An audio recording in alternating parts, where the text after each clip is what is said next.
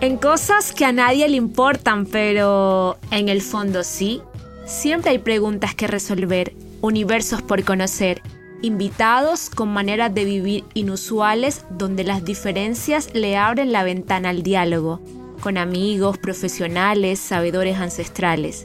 Es un espacio de cháchara con aquello que nos jode, nos mortifica, nos confrontan, nos importan o simplemente nos hacen sonreír.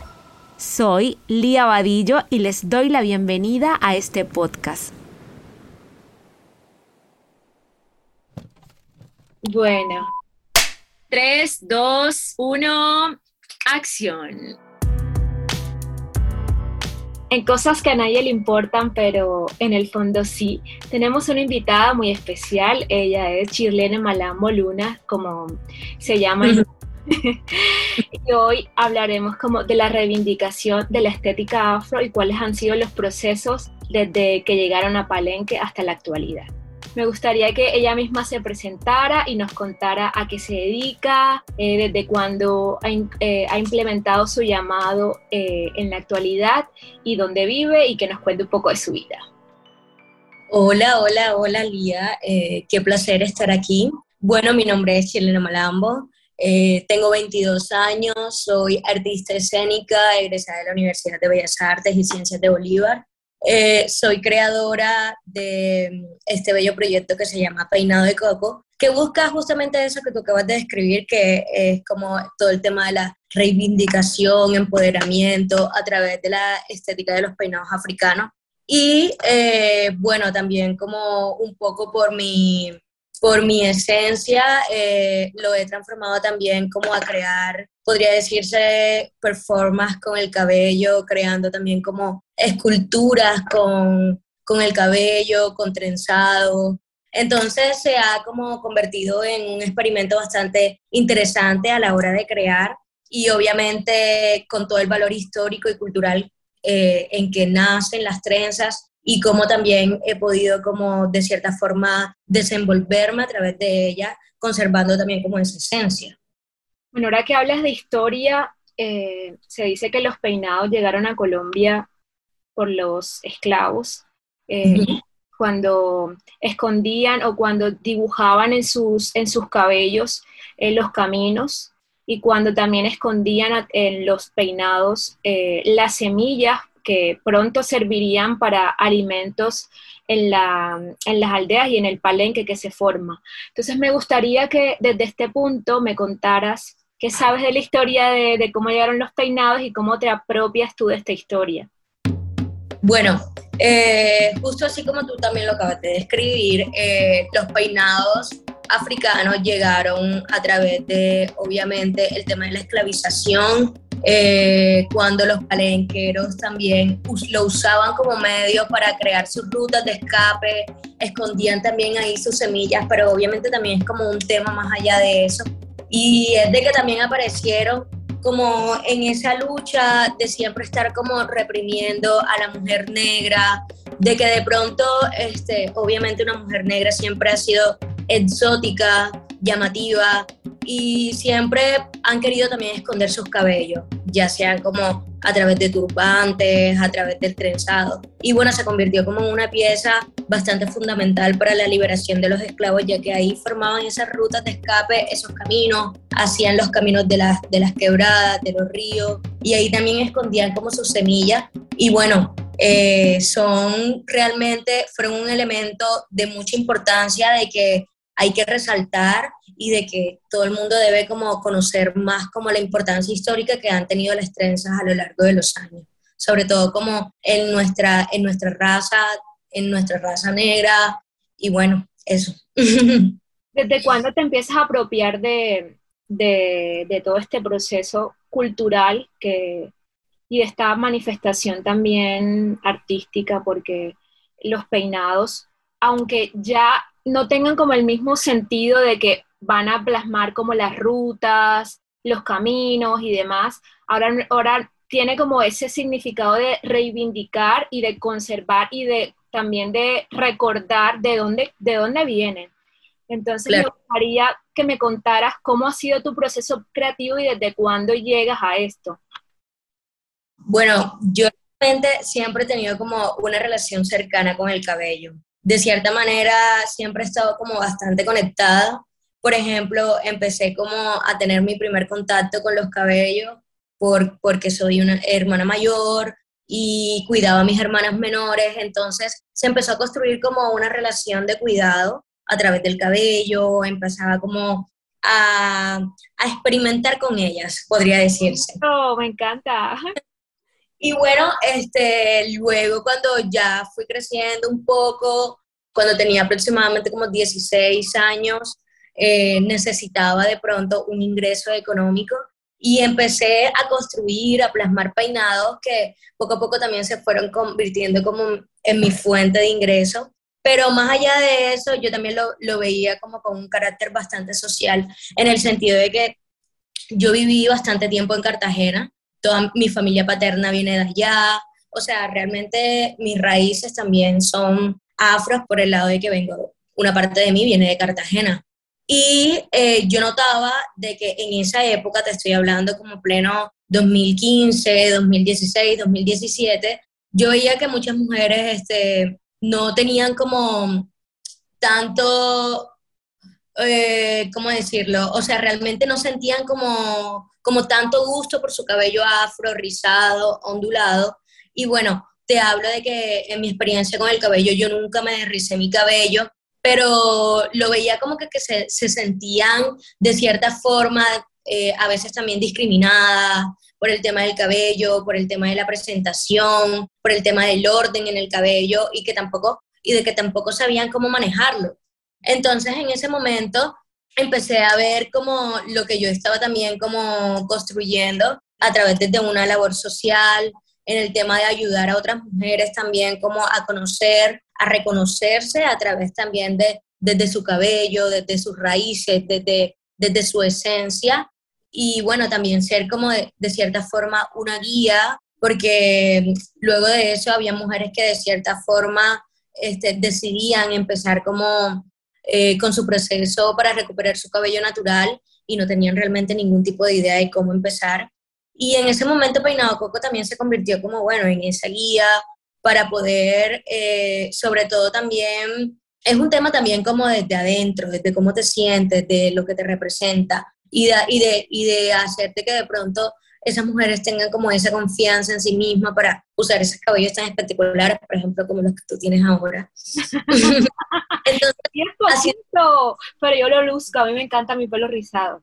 Me encanta, me encanta. Sí, ha sido como un proceso también como de reconocimiento, de, de, identidad, de dónde venimos, de lo que nos representa y de lo que es verdaderamente importante como para nosotras, como mujeres negras. Entonces, ha sido como un camino supremamente interesante y me siento bastante afortunada por haberlo encontrado y, y bueno, aquí estamos. Bueno, yo cuando fui a Palenque, eh, bueno, las señoras nos contaban de, de, cómo hacían como los aceites, creo que es de una semilla, no recuerdo ya el nombre, pero para el tratamiento de, de, los cabellos afro se usaba una semilla, creo que, me la recuerdas, ¿tú te acuerdas?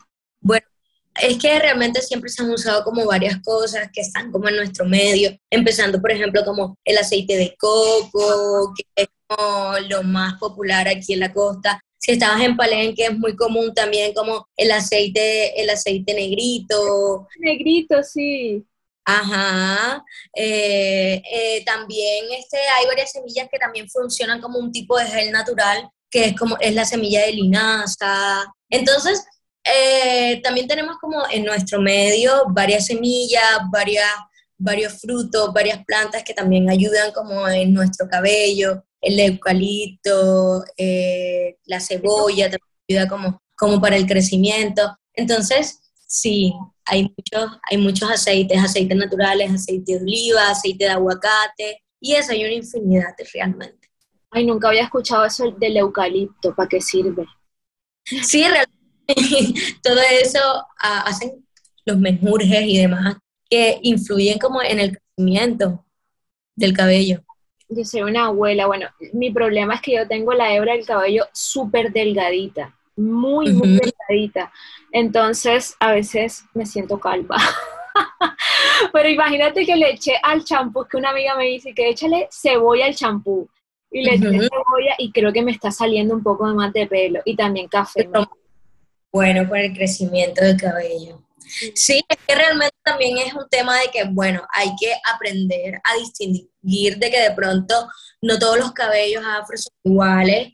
O sea, hay un tema también como de, densidad, de de tipo de rizo que influye también como en conocer incluso hasta el mismo manejo. Y bueno, tú tienes una textura que es bastante suelta y también tienes una hebra bastante delgada y tienes poco cabello. Y ya ahí sería como, por ejemplo, usar poco producto, si te gusta el volumen o el tipo de corte también influye. Y bueno, son varios truquitos, son varios truquitos y varias cosas que todo depende también como el tipo de persona, lo que te gusta, si te gusta mucho el volumen o te gusta de pronto más la definición, andar peinada, o sea, para gustos colores. Bueno, una pregunta como, ¿cuál es la estética que hay detrás de, de peinado de coco? Y también me gustaría que me contaras cómo ha sido como tu evolución, porque veo que en tus redes sociales eh, has peinado a muchas artistas, a Lisa Humet, la de Bomba Estéreo, a, Lido Pimienta, que me encanta.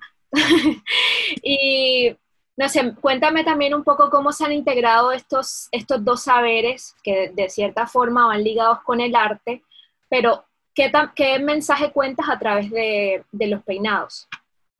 Bueno, eh, además de obviamente lo que acabamos de hablar, toda esa importancia histórica y cultural, eh, de identidad y demás, eh, como lo dije en un principio, soy artista y obviamente siempre he tenido como ese, esa rama del arte bastante acoplada en mi vida y me gusta experimentar muchísimo con el cabello y demás. Y por ejemplo, con artistas como lo es Humet y Lido Pimienta, se ha construido un camino bastante interesante en relación como a su estética, a lo que también representan en escena, a lo que buscan y demás. Y este, bueno, la estética de Peinado de Coco se resume básicamente también como en reconocer y en saber leer también a quién va dirigido de pronto el peinado al que yo estoy haciendo, porque en su mayoría también se convierten en peinados bastante personalizados, que de pronto hay un color, una forma, una figura que está también hablando. Entonces, también de qué manera hablamos en relación con, eh, hablamos también como con el cabello. Así que así también como de pronto, de manera artística, se habla con, con el maquillaje, se habla con el vestuario. He intentado también como que el mundo vea la importancia que también tiene el cabello, ¿me entiendes? Cómo también se puede experimentar con colores, con formas, con largos, con volúmenes, eh, y cómo también están conectados perfectamente con la escena. Y bueno, eso, eso es prácticamente lo que se ha hecho con Lido, con Lisa Humet. Por ejemplo, Lisa Humet es una mujer que es bastante explosiva, bastante colorida cuando se trata de escena. Eh, Lido Pimienta ahora le está apuntando a todo el tema, lo que es como como la, la belleza, pero desde lo natural, desde... Exacto, entonces es como también saber leer a quién va dirigido cada peinado y eso es algo que tiene como peinado de coco, que, que estudia perfectamente como a la persona de pronto a la que se le va a plasmar el peinado y, y qué es lo que de pronto eh, va a representar lo que, lo que ella quiere o lo que esa persona quiere. Qué bonito.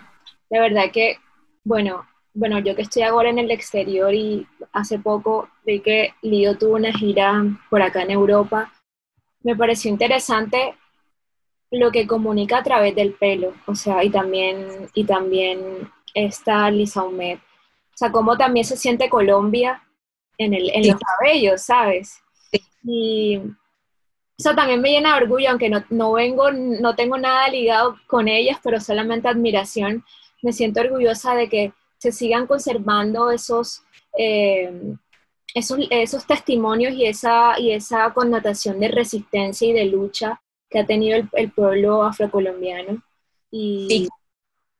Y eso es algo que ellas lo tienen bastante arraigados en el tema de que por lo menos Lisa Humed es una mujer que, que tiene raíces indígenas, Lido Pimienta también es una mujer que es afroindígena, que viene de la Guajira.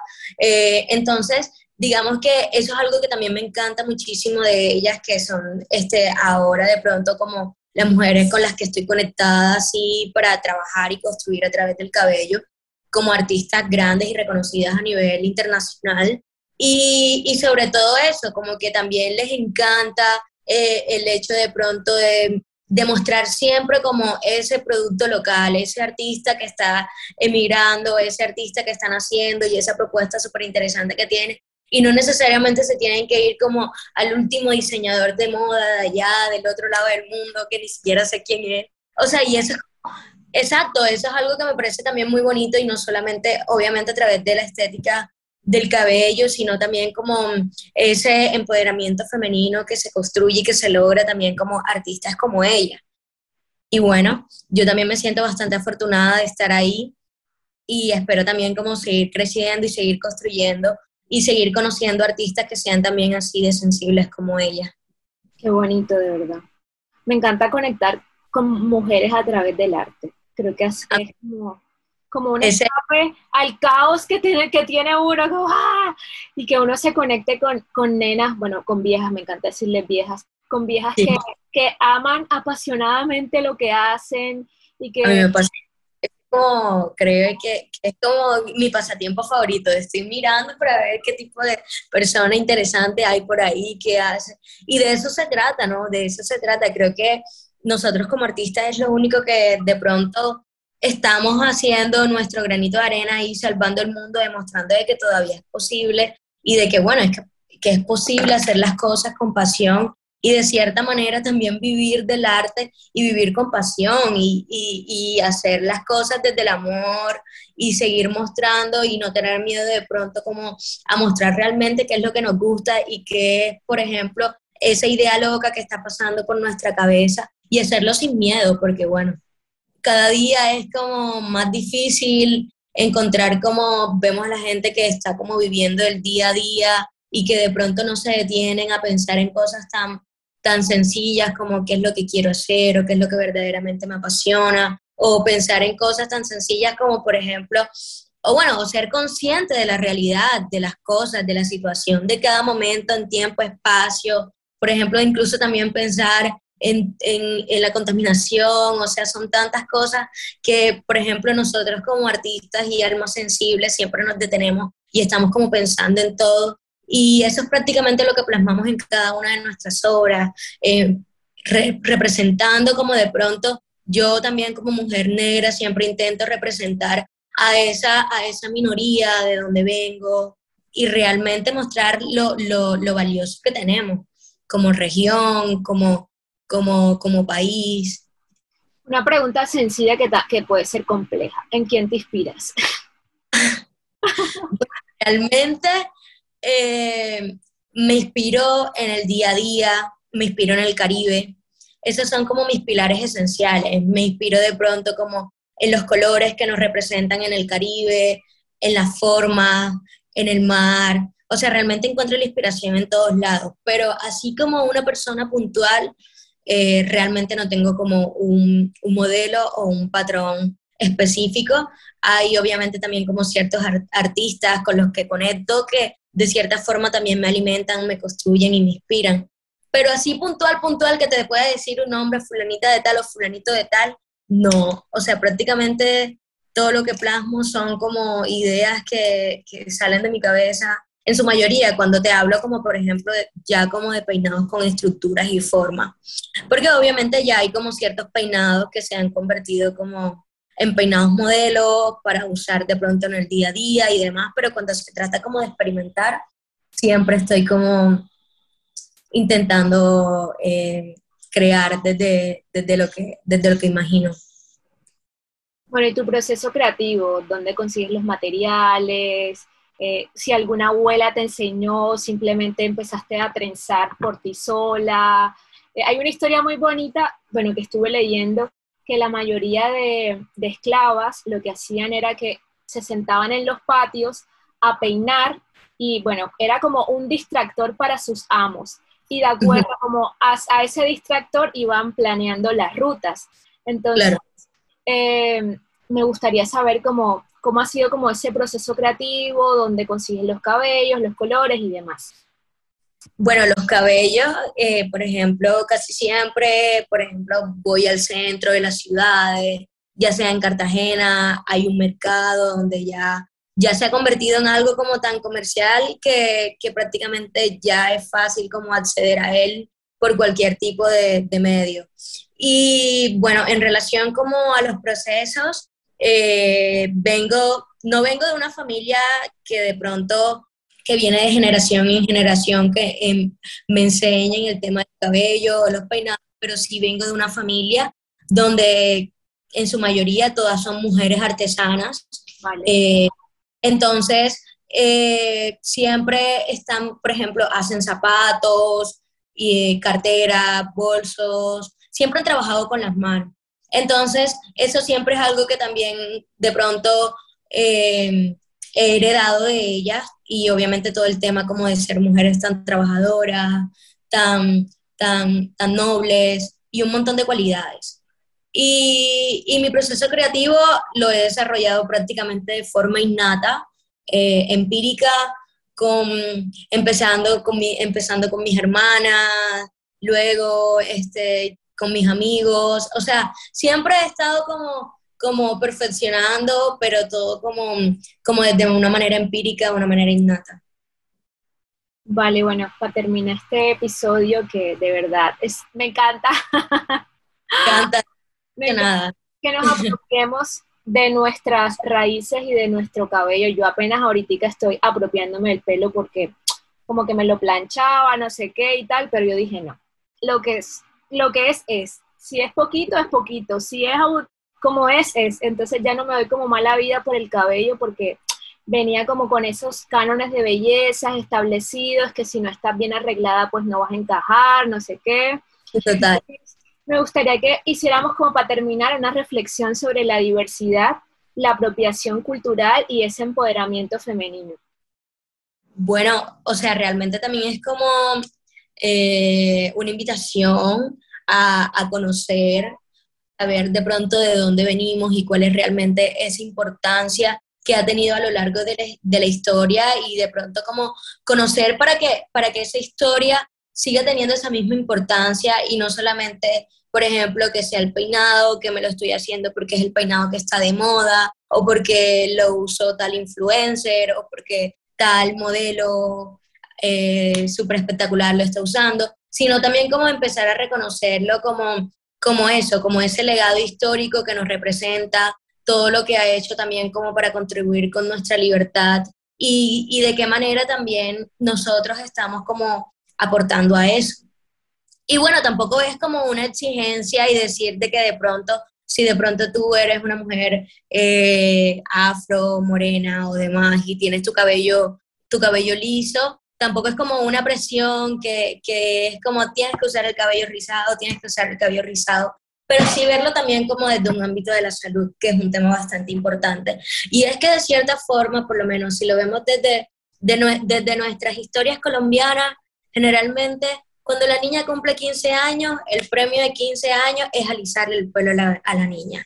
Y eso es una alegría, un orgullo, pero pero me refiero a que hay, hay, hay mujeres que desde muy niñas, o sea, he conocido personas que incluso desde los, desde los nueve años, desde los siete años, le, le han derrizado el cabello y de cierta forma es real de que eso es un químico que es bastante, bastante fuerte y que nuestro cuerpo a lo largo de los años lleva recibiendo, lleva recibiendo y que llega un momento en que nuestro mismo cuerpo habla y te está enviando señales de que mira, mira lo que estás haciendo, mira, ya esto es suficiente. Entonces también como que sea una respuesta a nuestro propio cuidado y amor por nuestro cuerpo y obviamente también es todo un proceso en cómo nos sentimos bellas, en cómo nos miramos al espejo y me miro al espejo y es con mi cabello espelucado, abundante y con volumen y me siento espectacular. Entonces son varios procesos, no solamente como como el de, de, esa estética y el de esa historia, sino también desde mirar hacia adentro y cómo me siento yo, cómo empiezo a sanar,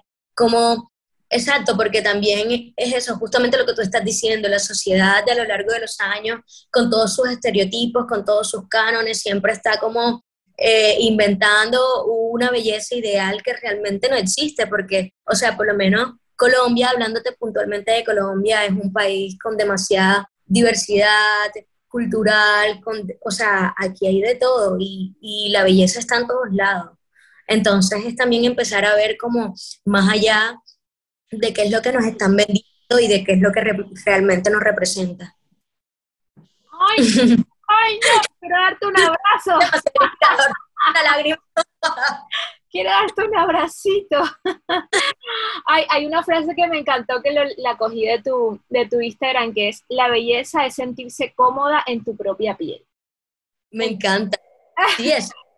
O sea, porque realmente o sea, hay tanta diversidad, hay tanta mezcla, ya nadie es 100% indígena, ni 100% blanco, ni 100% negro, o sea, realmente somos una mezcla. Por lo menos yo también soy una mujer afroindígena, que mi por el lado de mi familia materna, un pueblo de donde vengo, o sea, la, la raíz es la, los indígenas zenú. Por eso, por ejemplo, tú que me estás viendo, mi cara es redonda, pero por el lado de mi papá está como, exacto, está ese lado afro que hizo que de pronto sacara mi cabello afro, mi tez es un poco morena. Entonces, no, no se trata solamente como de estar pendiente, de pronto como ahora las redes sociales son un arma de doble filo, porque así también como nos ayudan y por lo menos a mí me ayuda y me construye en, en este mensaje que estoy intentando dar, pero también se convierte en ese espejo y en ese de yo quiero ser así y,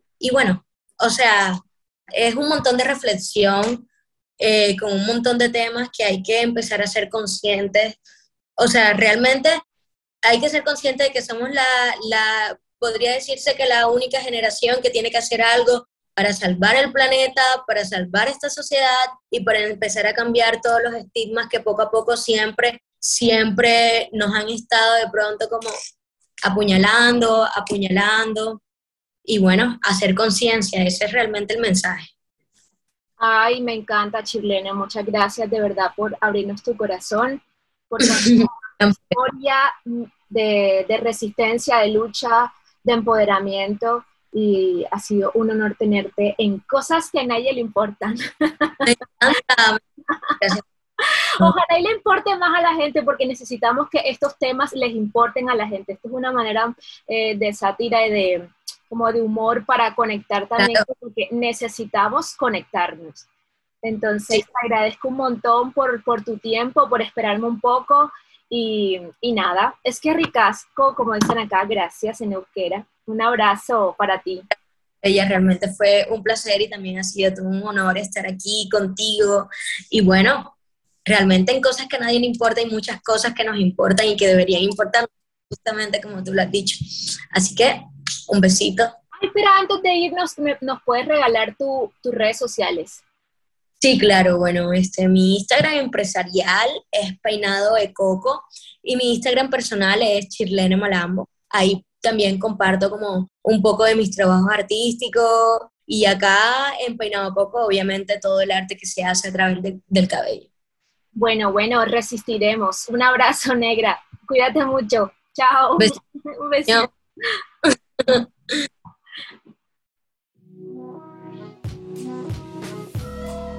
Esto es un proyecto hecho con amigos, una producción de Juana Films, dirección creativa Lía Vadillo, productora de contenidos María Argumedo, edición y mezcla de sonido Víctor Peñaranda, diseño de música Pablo Martínez.